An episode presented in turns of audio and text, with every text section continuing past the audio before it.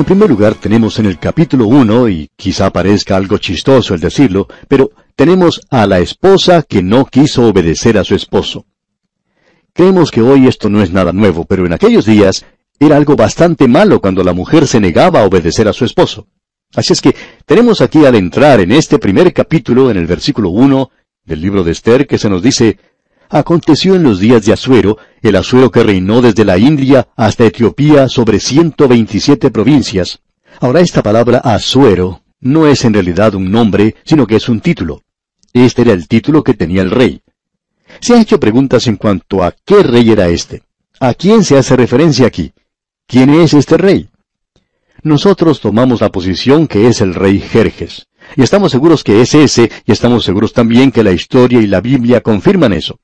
Es interesante notar lo que dice un libro publicado por el Museo Británico en 1907. Dice, las esculturas e inscripciones de Darío el Grande en la roca de Beistún, en Persia, dicen con la traducción asiria de Cylinders, que está establecido que Asuero y Esther fueron los padres de Ciro, el mismo que se menciona en Isaías capítulo 44, versículo 28, y capítulo 45, versículo 1. Esto es muy interesante, ¿no le parece? Que la historia secular confirme esto. Pero creemos que nosotros estamos hablando ahora acerca de ese gran rey Jerjes que reinó sobre un reino inmenso, un gran imperio que abarcaba desde la India hasta Etiopía por toda esa zona fértil y que era en ese entonces el mismo corazón del mundo. Hay muchas personas aún que piensan que en el día de hoy es todavía el corazón del mundo. Pues bien, este hombre reinaba sobre toda esa área y es evidentemente el rey Jerjes. Y aquí vamos a tener que detenernos por hoy, amigo oyente, porque se nos acabó el tiempo. Esperamos encontrarnos en el próximo programa para la continuación de este apasionante estudio en el libro de Esther. Es un libro de apenas diez capítulos, de los cuales usted no debe perder ningún detalle de tan apasionante historia bíblica. Contamos, pues, con su siempre fiel sintonía. Será, pues, hasta entonces, que el Señor le bendiga en manera especial. Continuamos hoy, amigo oyente, nuestro estudio en el libro de Esther. Y en nuestro programa anterior estábamos hablando del rey Asuero, quien, como dijimos, es en realidad Jerjes. Y si usted nos permite, así lo llamaremos de aquí en adelante. Él había llamado pues a los gobernadores y príncipes de 127 provincias. Y aconteció, como dice aquí en los versículos 2 y 3 de este capítulo 1, que en aquellos días, cuando fue afirmado el rey Asuero sobre el trono de su reino, el cual estaba en Susa, capital del reino, en el tercer año de su reinado hizo banquete a todos sus príncipes y cortesanos, teniendo delante de él a los más poderosos de Persia y de Media, gobernadores y príncipes de provincias, es decir, todos los líderes de esas provincias que cubrían una extensión desde la India hasta Etiopía. Él era uno de los gobernantes del segundo gran reino mundial que Daniel había mencionado, el imperio de los medos y los persas. Y aquí tenemos un gran banquete pagano en el palacio de este rey Jerjes. Este era un banquete tremendo. Ahora, ¿por qué lo hizo? Bueno, él estaba en preparativos para una campaña militar contra Europa, contra Grecia en particular, y él está llamando a todos estos líderes y gobernadores con el propósito de convencerlos de la ambición que tenía de ir a la guerra contra Grecia. Aparentemente este era un programa que el rey necesitaba vender, por así decirlo, para poder convencer a esta gente quizá debido a que ellos no demostraban mucho entusiasmo por algo así. En el versículo 4 se nos dice, para mostrar él las riquezas de la gloria de su reino, el brillo y la magnificencia de su poder por muchos días, ciento ochenta días. Esto es algo sorprendente. Aquí tenemos un programa, una celebración que dura seis meses. Eso es mucho tiempo para tener un programa en progreso, como lo estaba haciendo este hombre. Duró ciento ochenta días. El padre de Luis XV de Francia estaba hablando con el preceptor del reino, ahora preceptor es la persona encargada de la educación de un joven, y el padre este dijo, refiriéndose al relato que tenemos ante nosotros, ¿Cómo podía este hombre tener tanta paciencia para celebrar un programa como este por seis meses? A lo cual el preceptor le dice, ¿cómo podía él pagar por una celebración como esta? Bien, aparentemente, esto es algo que costó millones aún en esos días. Por seis meses él reúne a todos estos gobernantes y trata de convencerlos sobre los planes que tiene de ir a la guerra contra Grecia. De seguro que él demostró el hecho que tenía suficiente dinero como para pagar por una campaña así. Sería bueno que cada vez que necesitemos salir a la guerra, uno pudiera ser convencido antes de ir de que el país puede pagar por un esfuerzo así. Pues bien, este rey está convenciendo a aquellos que pertenecen a su reino y les está diciendo a estos gobernantes que él es capaz de pagar por eso. Él está demostrando la opulencia y el lujo, así como la gran riqueza de su reino. Era una gran fiesta pagana, era algo completamente impío, sin Dios. Hay personas que cuando leen esto piensan que pueden encontrar en este pasaje alguna lección espiritual. Y hablando honradamente, no vemos nada en este párrafo. Dios nos está introduciendo aquí ante una corte pagana, donde las decisiones que se toman tienen efecto en todo el mundo y donde parecería que Dios ha quedado de lado. Pero Dios quiere que sepamos que Él está en control de estas circunstancias y Él va a cumplir su propio propósito. Ahora, en el versículo 5 de este capítulo 1 de Esther leemos, Y cumplidos estos días, hizo el rey otro banquete por siete días en el patio del huerto del palacio real a todo el pueblo que había en Susa, capital del reino, desde el mayor hasta el menor. Aquí tenemos un banquete que durará toda una semana, siete días. Continuemos con el versículo 6. El pabellón era de blanco, verde y azul, tendido sobre cuerdas de lino y púrpura, en anillos de plata y columnas de mármol. Los reclinatorios de oro y de plata, sobre el de pórfido y de mármol, y de alabastro y de jacinto. Tenemos ante nosotros una descripción del lugar. Hay quienes tratan de encontrar aquí una lección de carácter espiritual con todas las cosas que se mencionan, y una vez más tenemos que decir que no vemos ninguna lección espiritual aquí. Dios nos está diciendo que en este lugar se está llevando a cabo una tremenda muestra de riqueza, la plata, el oro, las joyas y todas las demás cosas que adornaban ese lugar. Aún en nuestros días se puede observar las ruinas de estos palacios. Hace algunos años se celebró los 2500 años del imperio persa, que es el mismo imperio del que estamos hablando. Tal vez usted ni lo recuerde, pero en esa ocasión hubo un gran banquete, y las revistas, los programas de televisión y las noticias mostraron algo del gran despliegue de riqueza que tuvo lugar allí, y donde se gastó también millones.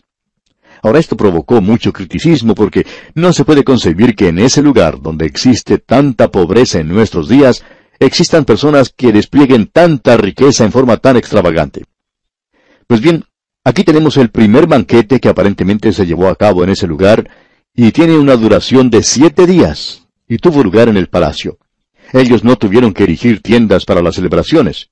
Estos palacios de mármol, con sus extraordinarios adornos, con sus hermosos cortinajes y tapices, tenían que haber sido una fiesta para los ojos. Este rey está pues tratando por todos los medios de convencer a su pueblo sobre lo que quiere hacer. Y en el versículo 7 leemos, Y daban a beber en vasos de oro, y vasos diferentes unos de otros, y mucho vino real, de acuerdo con la generosidad del rey. En otras palabras, todo existía allí en gran abundancia, y este era un super banquete. En la primera parte del versículo 8 dice, Y la bebida era según esta ley, que nadie fuese obligado a beber. Por supuesto, estas personas no eran tan civilizadas como lo somos nosotros en estos días. Hay hombres de negocios que dicen que es casi imposible ir a algunas reuniones de negocios en el día de hoy donde se sirve bebidas alcohólicas y no participar. Uno de ellos, que ocupaba una alta posición en una empresa, contó en cierta ocasión que el presidente de esa compañía lo había llamado a su despacho. Él había notado que este hombre no bebía en una de sus reuniones sociales. Pensándolo bien, uno diría que el presidente de una organización preferiría tener a un hombre sobrio. Sin embargo, él lo reprendió porque no había participado en las bebidas que se servía. Usted se da cuenta, amigo oyente, que aun cuando somos más civilizados en nuestros días, obligamos a las demás personas a beber. Pero aquí en esta ocasión que estamos observando, ninguno era obligado a beber si no quería hacerlo. Que nadie fuese obligado a beber, dice aquí. Ahora, finalizando la lectura del versículo 8 y en el versículo 9 vemos que, porque así lo había mandado el rey a todos los mayordomos de su casa, que se hiciese según la voluntad de cada uno.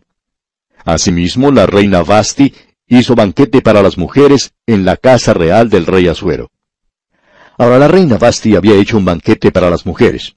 Usted puede apreciar que los hombres y las mujeres no tenían un banquete juntos en esos días. Hubiera sido algo contra las costumbres sociales el hacer algo así. Y nuevamente nos damos cuenta de lo incivilizados que eran, ¿verdad? El no estar todos juntos y no tener ningún despliegue de sexo de una manera u otra. Pero estos son asuntos serios. El rey no está tratando de convencer a los líderes de su país sobre las bellezas y cualidades de un automóvil, sino de una guerra, de una campaña contra los griegos. De modo que la reina Basti se reúne con las mujeres. Ellas se reúnen en un lugar aparte, en el palacio de Basti, y ellas son huéspedes de la reina en este banquete. Notemos ahora lo que sucede. Leamos la primera parte del versículo 10. El séptimo día, estando el corazón del rey alegre del vino, eso quiere decir que él estaba borracho. El rey se sobrepasó. Uno no tenía que beber si no quería, o podía beber todo lo que quisiera. Aparentemente, este rey no era una de esas personas abstemias, es decir, que no participaba en las bebidas alcohólicas y, por tanto, se emborrachó. Ahora él hizo algo que quizá no hubiera hecho si hubiera estado sobrio.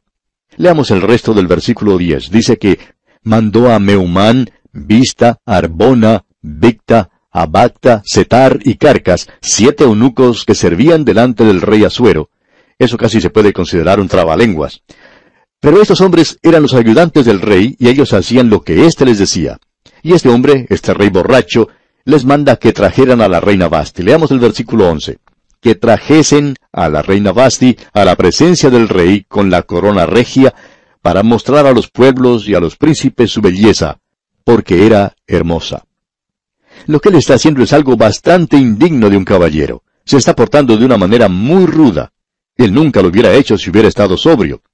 Él nos envía pues a que trajeran a la reina y aparentemente la razón por la cual hacía esto era que él estaba demostrando su gloria y riqueza, y ahora él quería que ellos apreciaran lo que era Basti, quien era su tesoro, su joya, podemos decir. Pero, en lugar de demostrar eso, aquí se presenta un escándalo en la familia real. Notemos lo que sucede. Versículo 12. Mas la reina Basti no quiso comparecer a la orden del rey enviada por medio de los eunucos. Y el rey se enojó mucho y se encendió en ira. Pensamos que cuando el rey había enviado a sus ayudantes a buscar a la reina, él se levantó y dijo a sus comensales, Yo tengo una gran sorpresa para ustedes. Yo quiero que ustedes vean a la reina. Ella será traída ante nosotros con la corona real sobre su cabeza. Y creemos que ella realmente era una belleza. Pero cuando la orden llegó hasta la reina, ella no quiso ir. Ahora no nos diga que las mujeres no tenían derechos en esos días, porque esta mujer podía decir que no. Ciertamente, ella no era obligada a la fuerza a ir al lugar. Ahora el rey está borracho y eso lo hace enojar mucho. Para comenzar, él estaba pasando mucha vergüenza. Usted ya puede imaginarse la escena. Uno de los ayudantes llega al lado del rey y le dice al oído, para que los otros no lo escuchen, La reina no quiere venir. Y el rey pregunta enojado, ¿Dónde está la reina? Y el otro le responde, No quiere venir. Él pasa una vergüenza tremenda. Él tiene que explicar esto a sus huéspedes de alguna forma. Aparentemente había unos cuantos miles en el banquete. Leamos pues los versículos 13 y 14 de este primer capítulo del libro de Esther.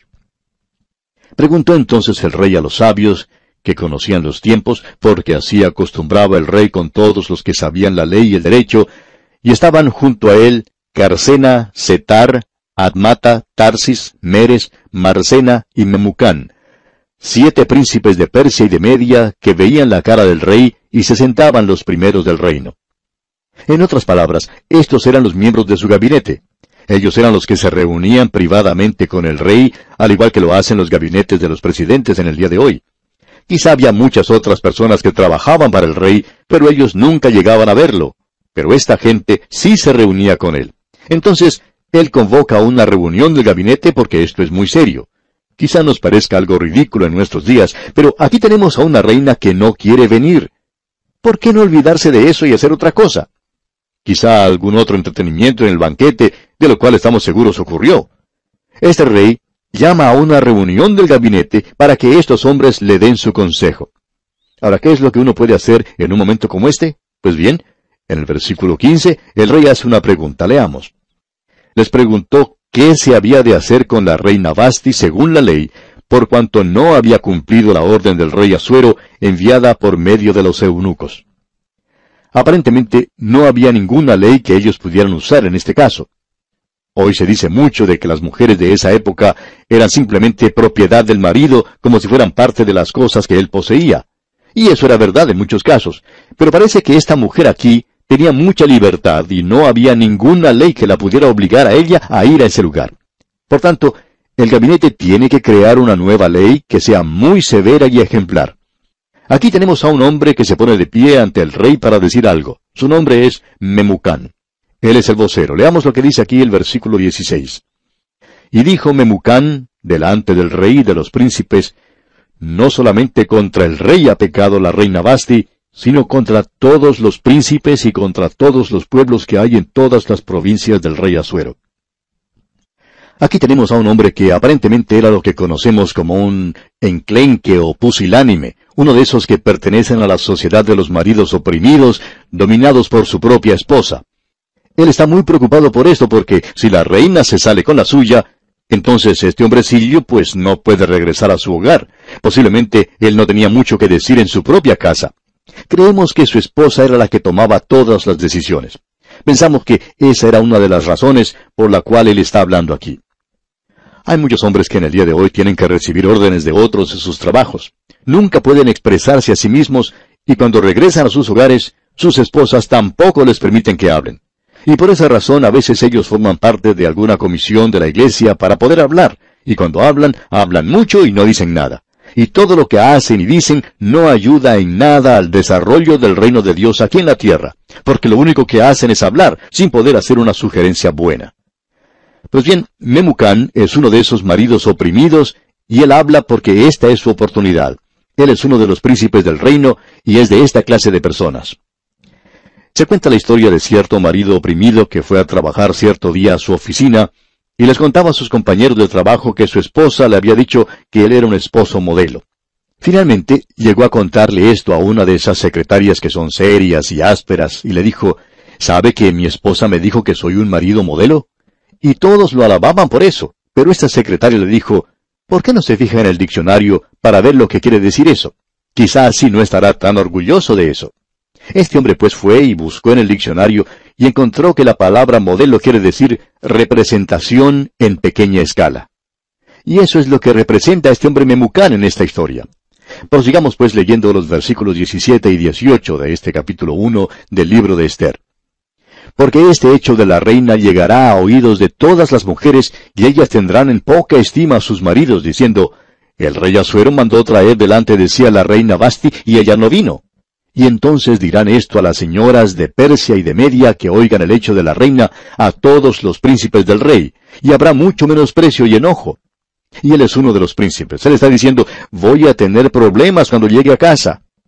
En realidad pensamos que si algo no salía de aquí, él no iba a regresar a su hogar. Escuche lo que dice aquí el versículo 19.